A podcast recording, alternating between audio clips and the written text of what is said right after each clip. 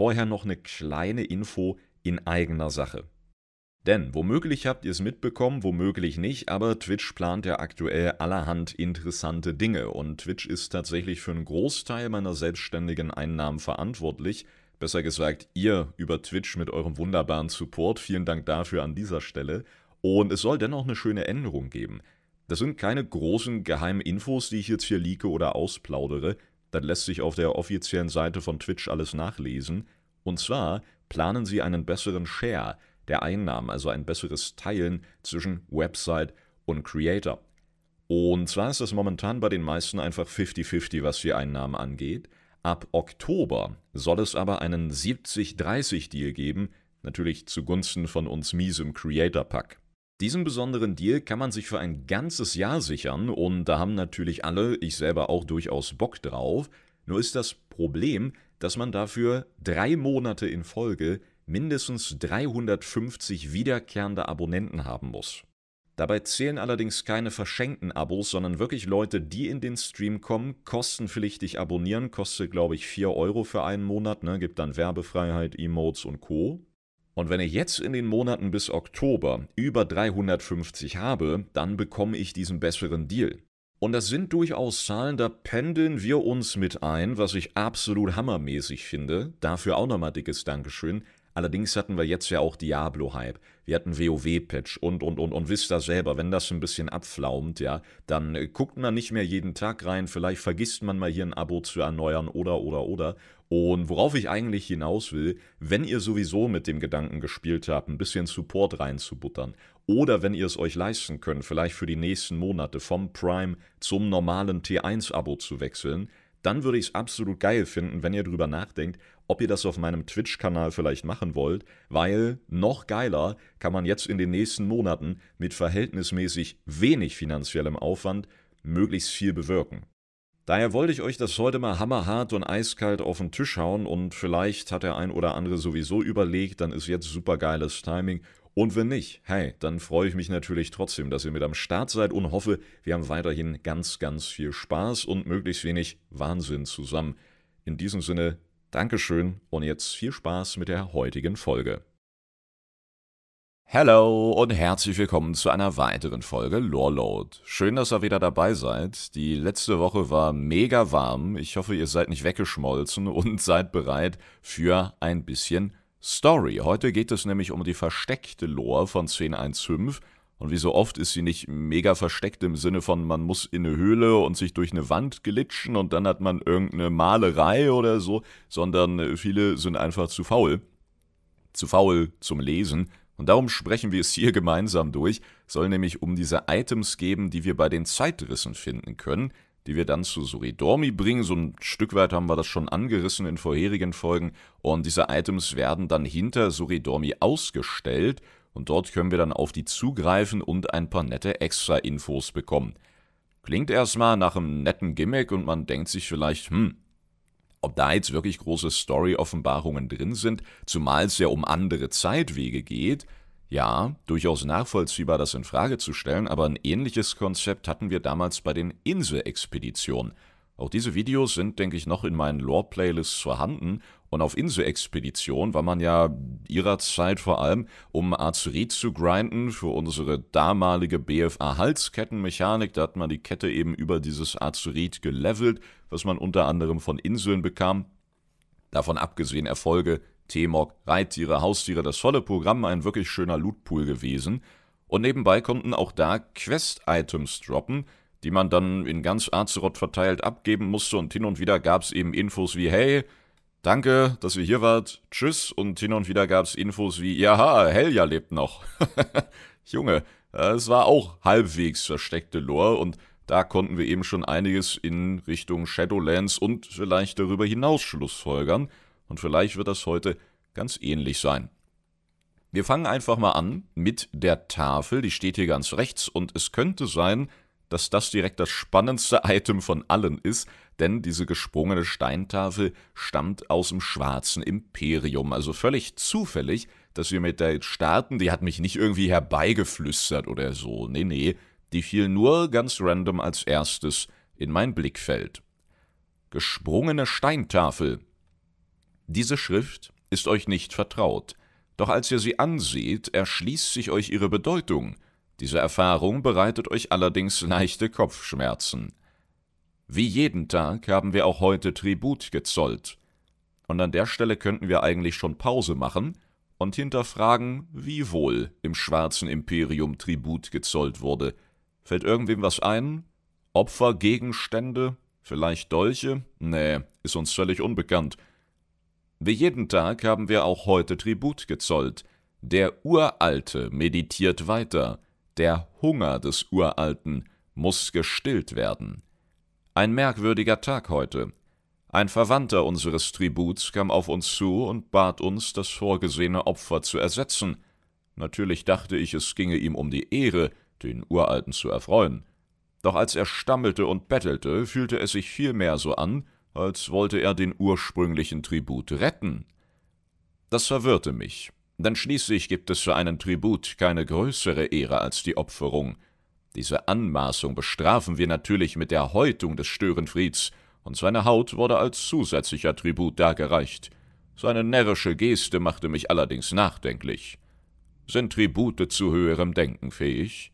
Haben sie eigene Wünsche?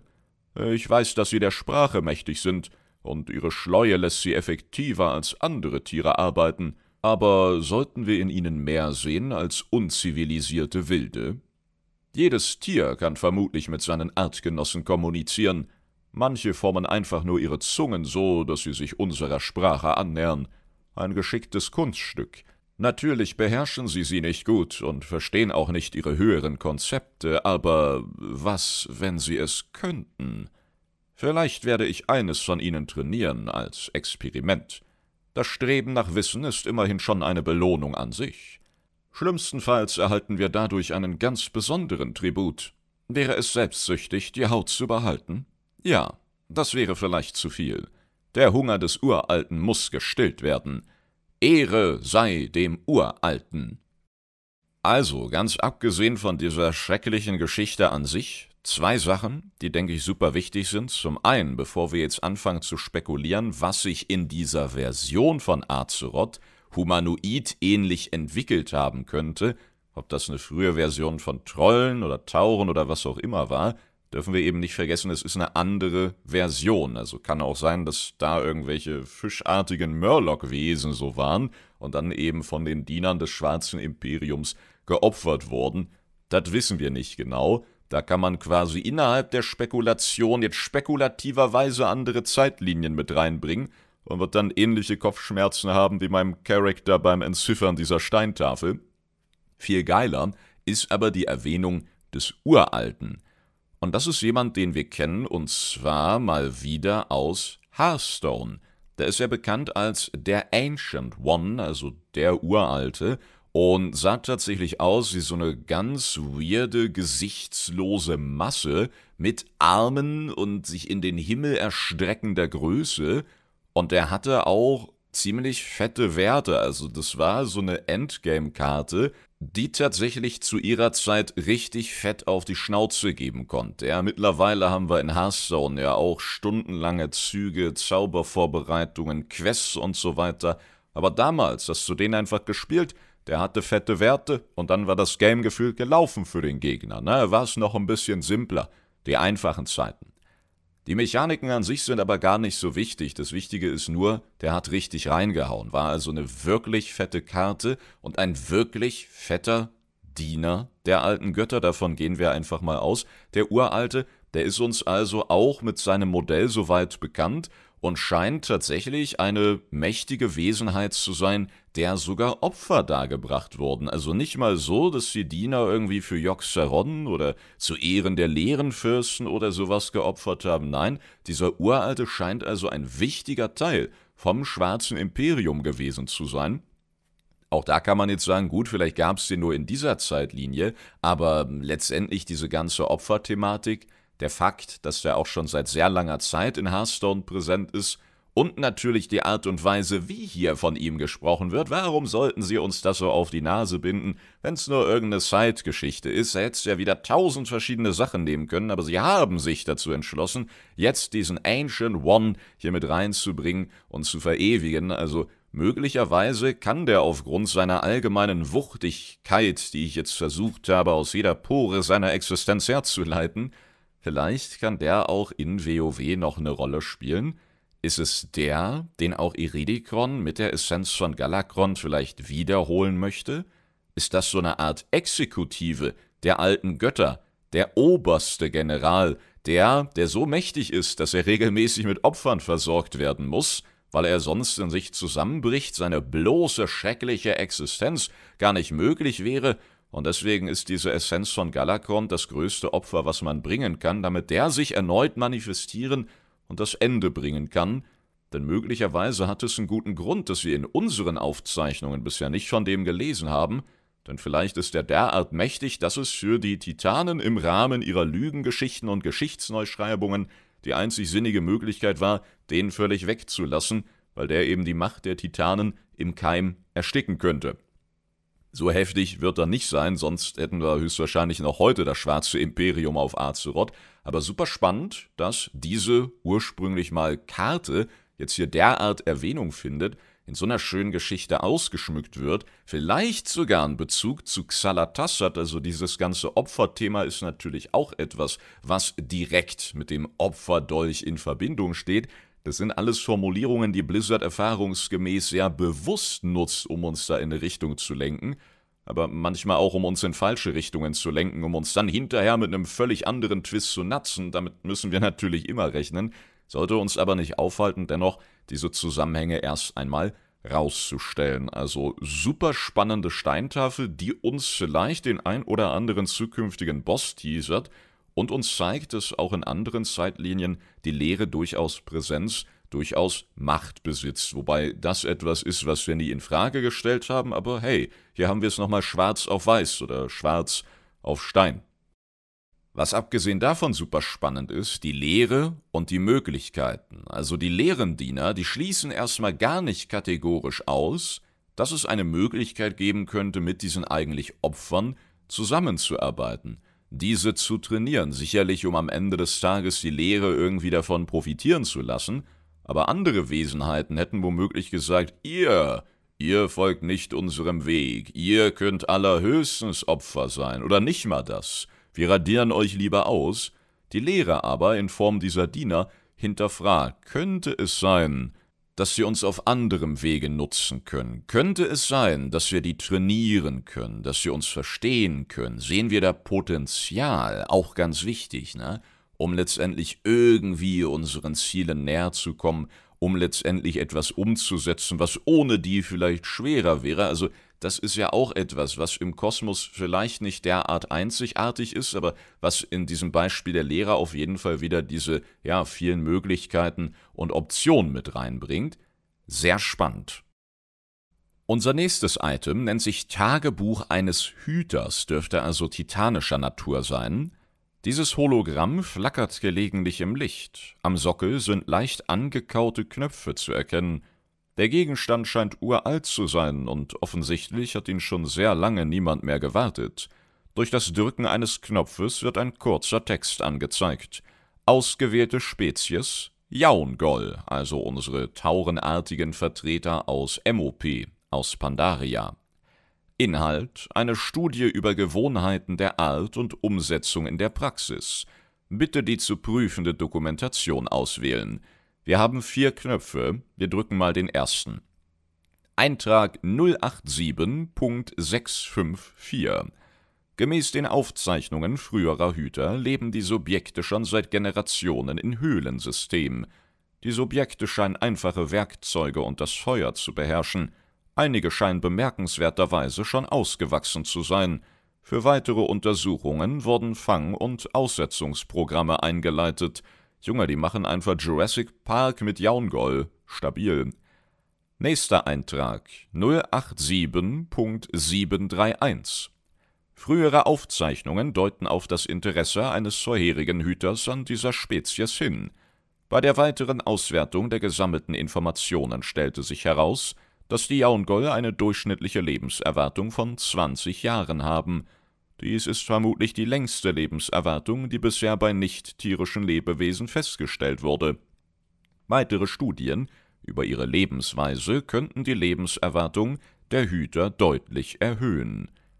Ach sieh an, Sie haben sich also von dem Leben in dieser Azeroth-Version inspirieren lassen, um sich dann selber damit zu verbessern.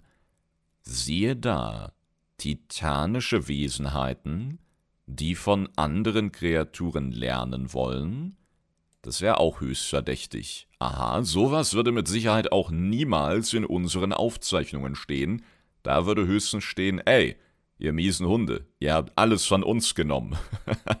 Amantul, haben wir nicht deine Robe hergestellt? Bzzzt, weggeblitzt, ja. Da war niemals jemand. Aber da stand doch gerade einer, bzzzt, weggeblitzt. Leute, wo ist unser Schneider hin? Bzzzt, weggeblitzt, ne? So in dem Dreh muss man sich das ja bei uns vorstellen.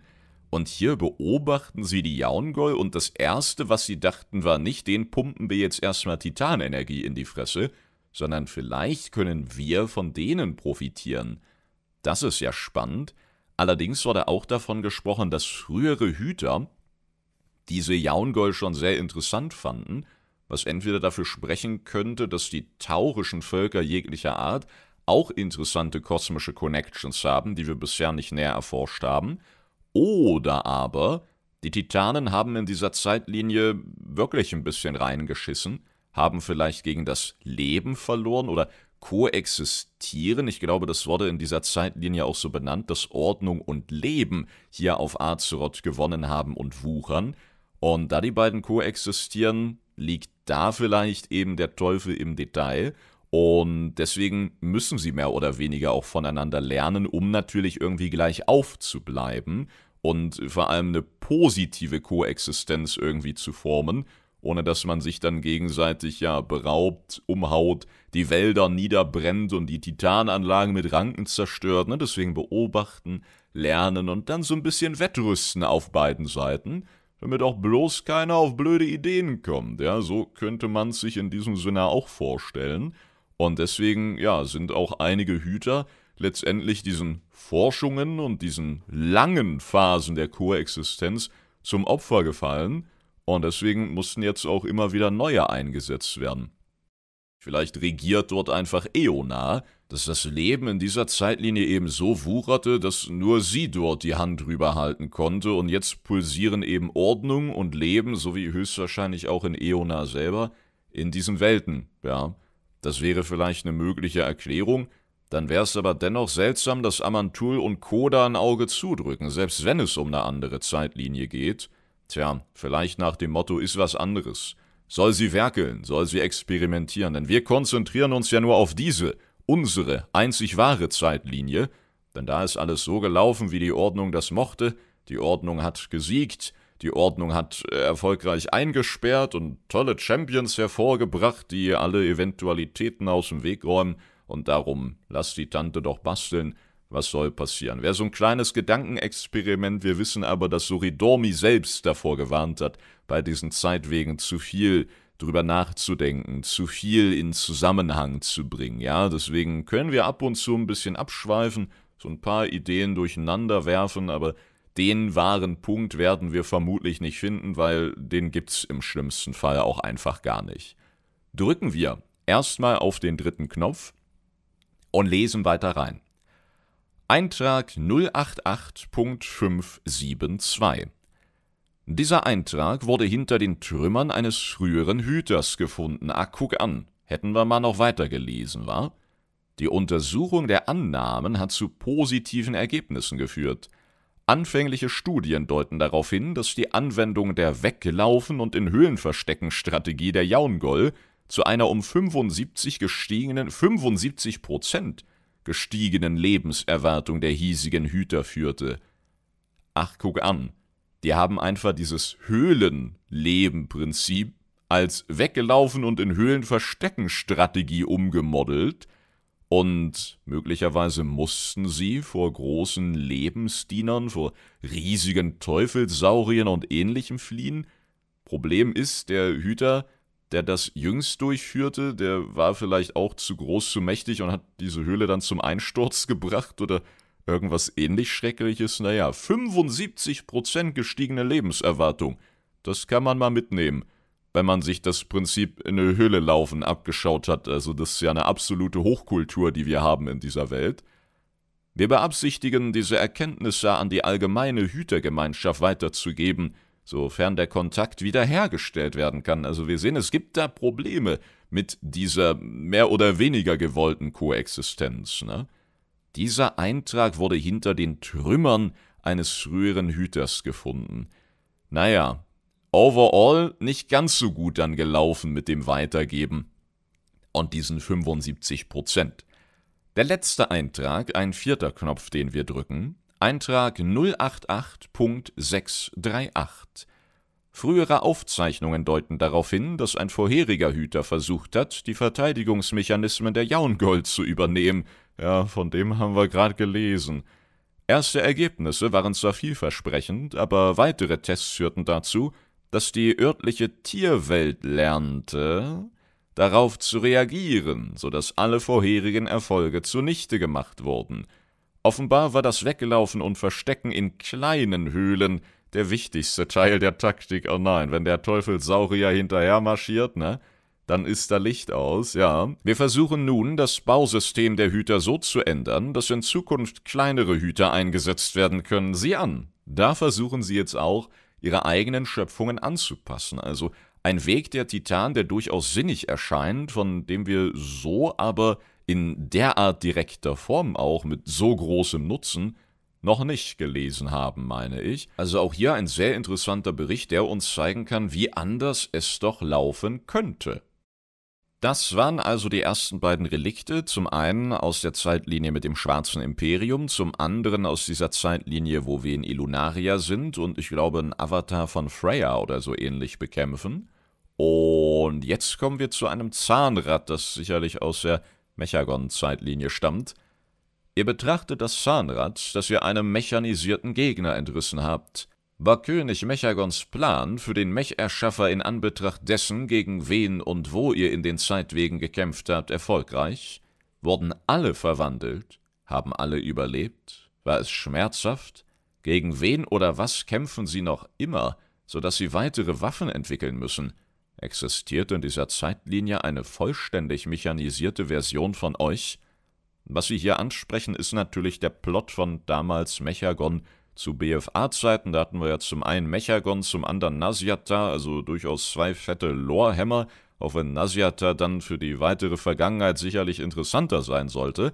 Aber wir sehen hier, wenn wir König Mechagon damals nicht aufgehalten hätten, er und seine Diener dachten ja, dass das Mechanische der Ursprung das Beste, das Tollste ist, also etwas, was wir ein Stück weit von den Inkarnationen jetzt in Dragonflight kennen, ne? das Elementare, das Ursprüngliche, alles muss eben darunter, ja, entweder brennen oder mitmachen, das sind so eure Optionen. Ja, und wenn wir den nicht aufgehalten hätten, dann hätte der eine Maschine entfesselt, die tatsächlich alles auf Azeroth mechanisiert hätte, also auch in Teilen in den Ursprungszustand zurückversetzt hätte, als hätte es den Fluch des Fleisches der alten Götter nicht gegeben, zack, auf einmal wieder Mechagnome, ja.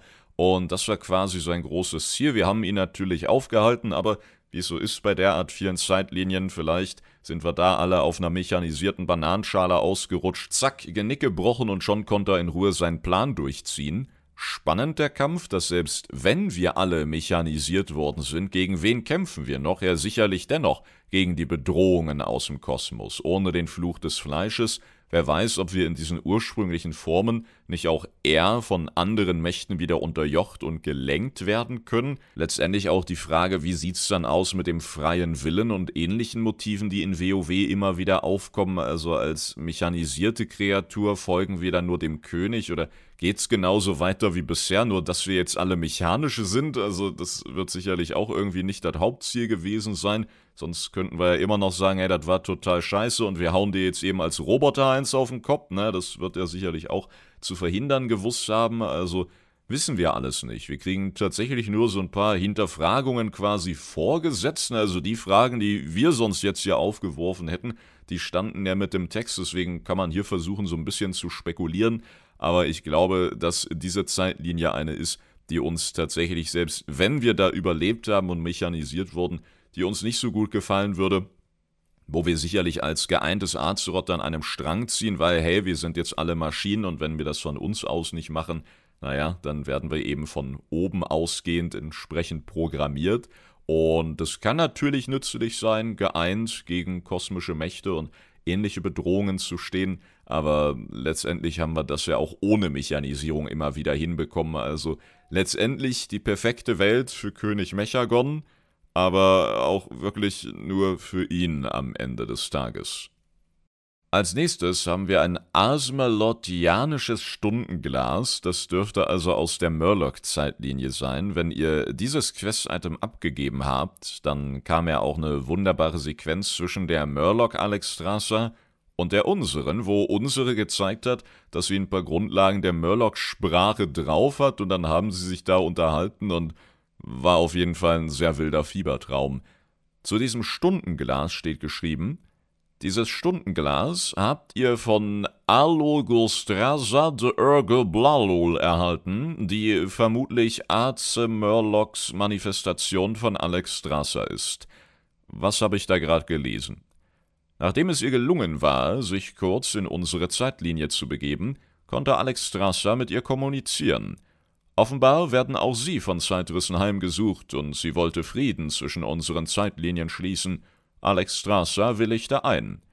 Auf die drängende Frage nach weiteren Informationen über ihre Unterhaltung hin, ließ sich Alex Strasser erweichen und berichtete, dass sie Komplimente über ihre Hörner ausgetauscht hätten.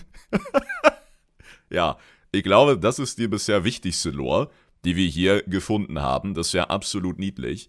Aber aber auch hier steckt mehr drin als Easter Egg und Niedlichkeit, denn selbst wenn wir eine Zeitlinie haben, in der wir mechanisiert wurden, also insofern wir da noch ein bisschen eigenen Willen besitzen, ne, in der wir als Murloc letztendlich geboren wurden oder was auch immer als Teufelssaurier oder welche Version sonst so rumrennen, was wir da im Endeffekt haben, ist die gute alte Seiltheorie aus Shadowlands, ja, wo wir uns ja gefragt haben im Rahmen vom Multiversum, wenn wir da so einen Geister-Garrosch haben, die Seele von Garrosch Hellschrei, ja, ist das dann überhaupt unserer?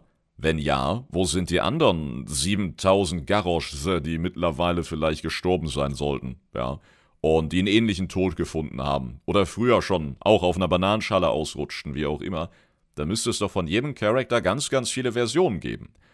Und zuerst haben wir gedacht, gut, gibt es vielleicht auch, aber je nachdem, welchem Pakt die sich anschließen, kriegen die neue Körper. Egal ob in Maldraxus, so ein Körper eines Konstruktes, den du dir zusammenbauen kannst, oder bei den Kyrianern in der Bastion wirst du dann so ein blauer Schlumpf, vergisst deine Vergangenheit und konzentrierst dich auf deine jetzige Aufgabe, nämlich die Seelen durch den Schleier zu bringen und eben vor die Richterin zu stellen.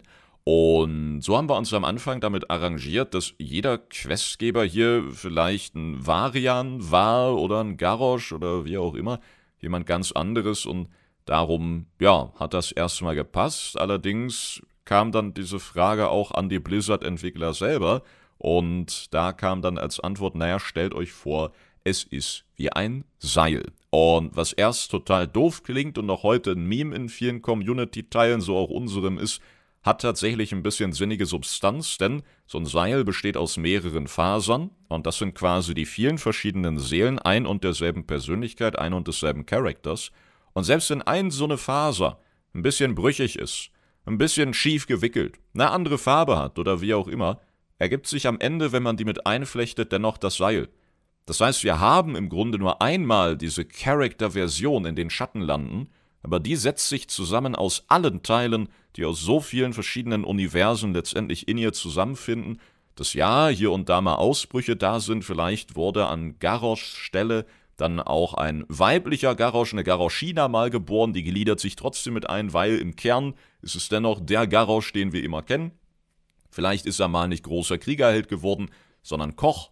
Auch die Küche kann ein Schlachtfeld sein, im Herzen. Ist es immer noch Garrosch, zack, gliedert sich mit ein. Und so setzen sich all diese Garroschse letztendlich in diesem einen zusammen, den wir auch immer wieder erkennen werden, egal wie sehr er sich im Multiversum womöglich unterscheidet, ja, weil letztendlich lässt sich immer so ein gemeinsamer Nenner finden und auf den kann man all diese Versionen reduzieren und letztendlich auch zusammenpappen. Also an sich eine ganz nette Erklärung, aber zeigt mal wieder, dass sie sich mit diesem ganzen Multiversumsgelöt auch irgendwie ein Ei ins Nest gelegt haben, das sie bis heute nicht ausbrüten konnten. Ne? Sie konnten es auch nicht einfach rausschmeißen, also das liegt da immer noch und will gar nicht wissen, wie, wenn sie eine machen, die Fragerunde zur diesjährigen BlizzCon aussieht. Also da kriegen es die Entwickler, glaube ich, wieder mit der Angst zu tun. Ich hoffe, wenn es eine gibt, dann ist der legendäre Redshirt Guy wieder mit dabei und dann knallen da auf jeden Fall einige Korken, zumindest bei uns. Ja, dann werden wir, denke ich, sehr lange über das zu reden haben, was da so passiert. Aber vielleicht gibt es auch aus gutem Grund keine, weil äh, Blizzard leider keine Zeit hat. Ja, doof gelaufen. Müssen wir wohl in eine andere Zeitlinie.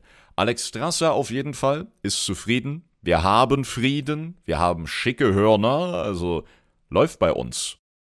Als nächstes haben wir den verderbten Aschenbringer aus Azeleit, also der Zeitlinie, wo die Geißel gewonnen hat. Die nekromantischen Energien, die sich einst an diesem Schwert befanden, wurden entfernt. Na gut, dass das nicht in Silitus steckt, ja? Er bemerkt eine kleine Notiz von Suridormi neben der Waffe. Nachdem er uns bei der Läuterung des Schwerts behilflich war, stellte Baron Splitter Unterschiede zwischen dieser Variante der Klinge und unserem Aschenbringer fest. Baron Splitter ein bekannter NPC aus diversen DK-Kampagnen. Bevor diese Variante der Klinge in der Schlacht des hoffnungsvollen Lichts erlöst wurde, stieß sie mehr Energie aus als unsere Version. Äußerst beunruhigend. Wir sollten diesen Zeitweg zweifellos im Auge behalten. Was hier angesprochen wird, da muss ich noch mal ein bisschen durchklicken. Hier heute mit Mausklick ASMR, Freunde. Großartig nachdem er uns bei der Läuterung des Schwerts behilflich war, ja, bevor diese Variante der Klinge in der Schlacht des hoffnungsvollen Lichts erlöst wurde, also das Finale der alten Todesritterkampagne, wo wir dann in die Pestländer marschieren, Tyrion vordringen und die Kapelle des hoffnungsvollen Lichts angreifen und da dann letztendlich Darion und die Streitkräfte der Todesritter besiegt und in die Knie gezwungen werden, äh, Darion sich dann mit Fadern unterhält und letztendlich von Alters freikommt. So, diese Version der Geschichte ist also hier ein bisschen anders verlaufen. Da wurden sehr viel mehr Energien letztendlich ausgestoßen und das ist ja letztendlich so ein Hinweis darauf, dass der Tod einfach stärker war in dieser Zeitlinie also durchaus möglich, dass dort einige Schlachten, in denen der Untod, die Geißel und der Lichtking involviert waren, dass die ganz anders ausgingen.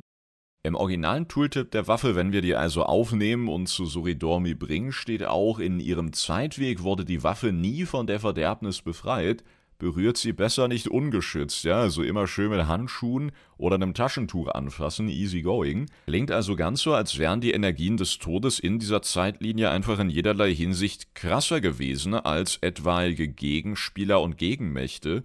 Genau da liegt der Lichthase im Todespfeffer, weil muss ja nicht unbedingt sein, dass der Tod viel krasser war als alle anderen, weil er mehr Seelen abbekommen hat, weil Frostgram heftiger krittete oder der Aschenbringer noch ein bisschen schöner gefertigt wurde, sondern vielleicht waren die anderen Mächte einfach aus Gründen von Anfang an nicht so präsent. Wo wären wir, wenn Tyrion Fordring nicht derart stark mit dem Licht verbunden wäre?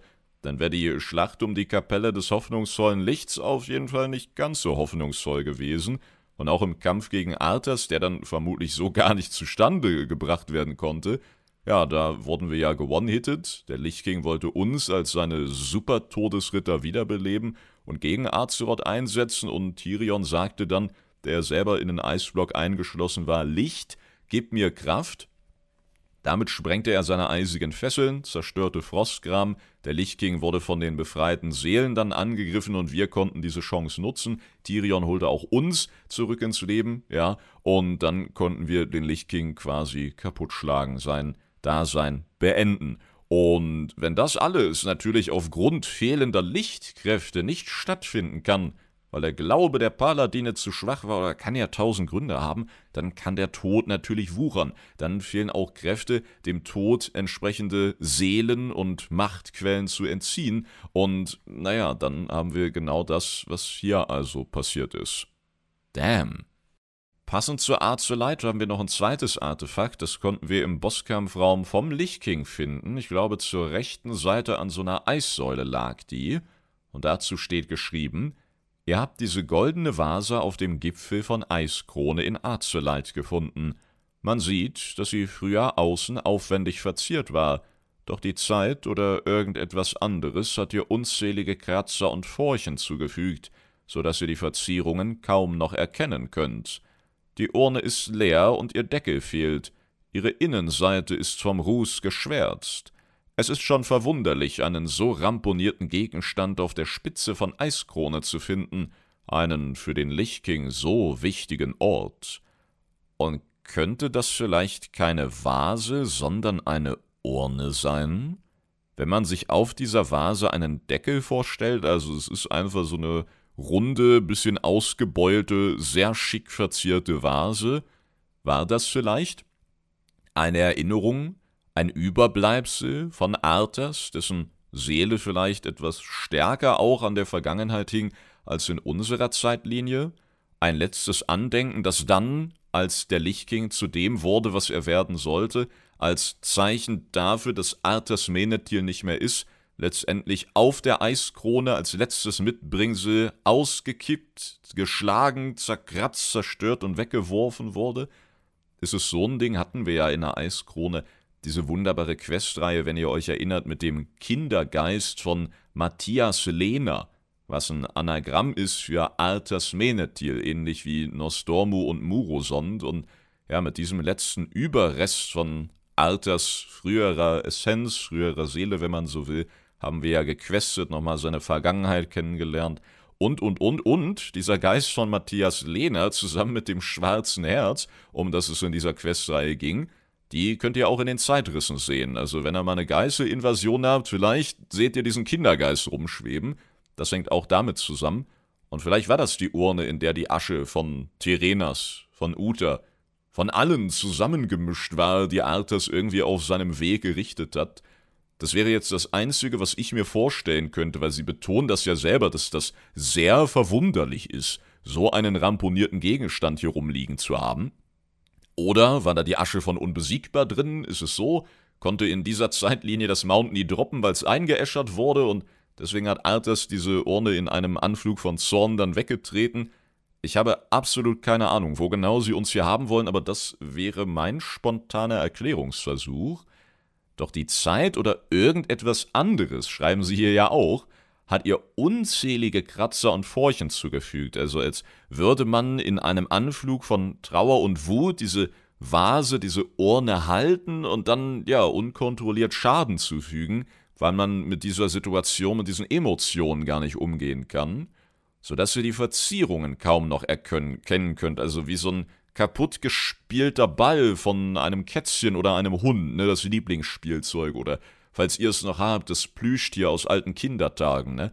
Wenn man das vergleicht, schön abgekuschelt, ja, mit den Tagen, wo man es frisch bekommen hat, also das sieht sicherlich mittlerweile auch nicht mehr aus wie vor 20, 30 oder wie vielen Jahren auch immer. Ist auf jeden Fall ein sehr spannendes Item, aber eins, über das wir so wenig Informationen haben, dass man vermutlich noch 30 Theorien jetzt aus dem Handgelenk schütteln könnte, aber mir gefällt es eigentlich gedanklich in diese Richtung zu gehen. Und es ist wahrlich verwunderlich, dass wir diese Vase gefunden haben. Ich meine aber, es ist gar keine Vase, denn Sie schreiben ja selber ganz oben auf Seite 2 nochmal, die Urne ist leer und ihr Deckel fehlt. Also da teasern Sie es ja eigentlich in die andere Richtung, ne? Die ganze Zeit Vase, Vase, Vase und dann, ja, die Urne ist übrigens leer und der Deckel fehlt. Also was auch immer drin war, ist letztendlich frei, insofern man das so nennen kann. Naja, könnte natürlich auch sein, dass diese beiden Items zusammenhängen und was auch immer in der Urne war, wurde letztendlich genutzt, um zum einen die letzte Menschlichkeit von Arthas Menethil auszutreiben und zum anderen die Maschinerie der Geißel zu stärken, egal ob jetzt Dienerlein oder eben auch Waffen wie diesen Aschenbringer. Auch eine schöne Option.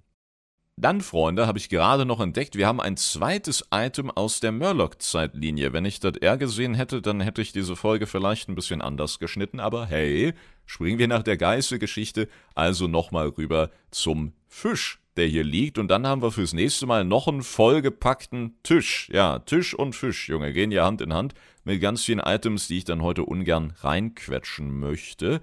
Da gibt es bestimmt auch noch ein paar sehr interessante Geschichten. Erstmal aber Dieser große, was soll das sein? Lachs, Karpfen, der hier rumliegt? Ein Fisch. Dies ist der Fisch, den das Murloc-Ich euch vermacht hat. Also, wenn wir Seite an Seite mit unserer Murloc-Version kämpfen, dann gibt er uns als Dank diesen Fisch. Schön. Soridomi hat ihn mit einem Zeitsiegel versehen, damit er nicht verrottet. Er ist ein beeindruckendes Exemplar, seine Schuppen sind perfekt und völlig unversehrt. Es ist fast so, als hätte jemand einen perfekten Fisch mit bloßen Händen aus einem Fluss geholt.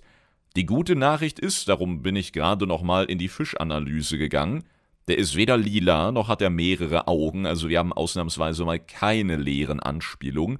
Ich meine aber, dass dies ein Item ist, welches tatsächlich nur so eine Murloc-Anspielung sein soll.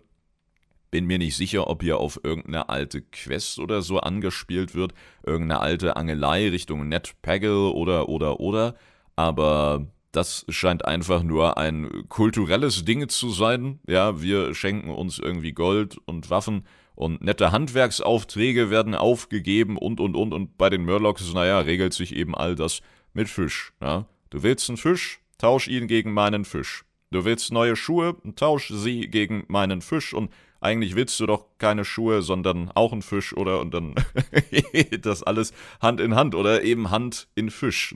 Äh, davon distanziere ich mich auf jeden Fall. Und das ist eben ein so perfekt erhaltenes Exemplar, dass es die Dankbarkeit unseres Murloc-Ichs einfach perfekt zum Ausdruck bringt, wenn das nicht schön ist. Kein Platz für Hass und Zorn in der Murloc-Zeitlinie, nur Platz für feinstes Sushi. Ausgezeichnet. Kleiner Zusatz, ich finde es aber auch absolut großartig, dass der originale Tooltip, wenn wir diesen Fisch bekommen, lautet: Nur ein großer Fisch, doch verglichen mit anderen Fischen sieht der hier wie ein guter Fisch aus. Möglicherweise somit bestätigt, dass bei den Murlocs gute Fische, schlechte Fische im Fernsehen läuft. Wenn das nicht Big Lore ist, dann weiß ich auch nicht. Freunde, damit sind wir am Ende der heutigen Folge angekommen. Es ist so warm, ich schwitze gerade vom Reden. Es ist ein absolutes Fest wieder gewesen. Thematisch ja, temperaturentechnisch, also liebe Sommerfreunde, genießt das gerne für mich mit, aber ich freue mich jetzt schon wieder auf Herbst und Winter, ne? Muss ich auch mal in irgendein Zeitportal springen. Ich bringe uns allen schöne Fische mit. Ja, vielleicht auch noch ein paar Tentakel, ein paar Steintafeln. das entscheide ich individuell. Ne? Ein paar schicke Orden. Junge, let's go. Das etwas verbotenere Kakaopulver. Oh ja, Hauptsache es schmeckt, oder? Das ist das Motto. Leute, wir haben, wie gesagt, noch einen vollen Tisch mit, ich glaube, so 4, 5, 6 Items. Kann sein, dass wir die nächstes Mal in 10 Minuten durchgequatscht haben. Kann auch die ganze Folge fressen. Das sehen wir dann, wenn es soweit ist. Ich freue mich auf jeden Fall drauf, weil, was wir nicht vergessen dürfen, auch in solchen Stories können wirklich Infos stecken, die uns tatsächlich früher oder später in WoW nochmal begegnen werden. Und die Insel-Expedition waren eben damals das Beispiel schlechthin dafür. Passt also auf, wenn ihr demnächst jemandem begegnet, der sowas sagt wie, hey, hast du nicht Bock, dass ich dir deine Haut abziehe und dem uralten Opfer, dann sagt vielleicht doch lieber Nein, auch wenn es sehr verlockend klingt. Ja, das wäre meine Empfehlung, das ist die Moral der heutigen Geschichten. Bis dahin, passt auf euch auf, macht es gut und bis zum nächsten Mal. Tschüss.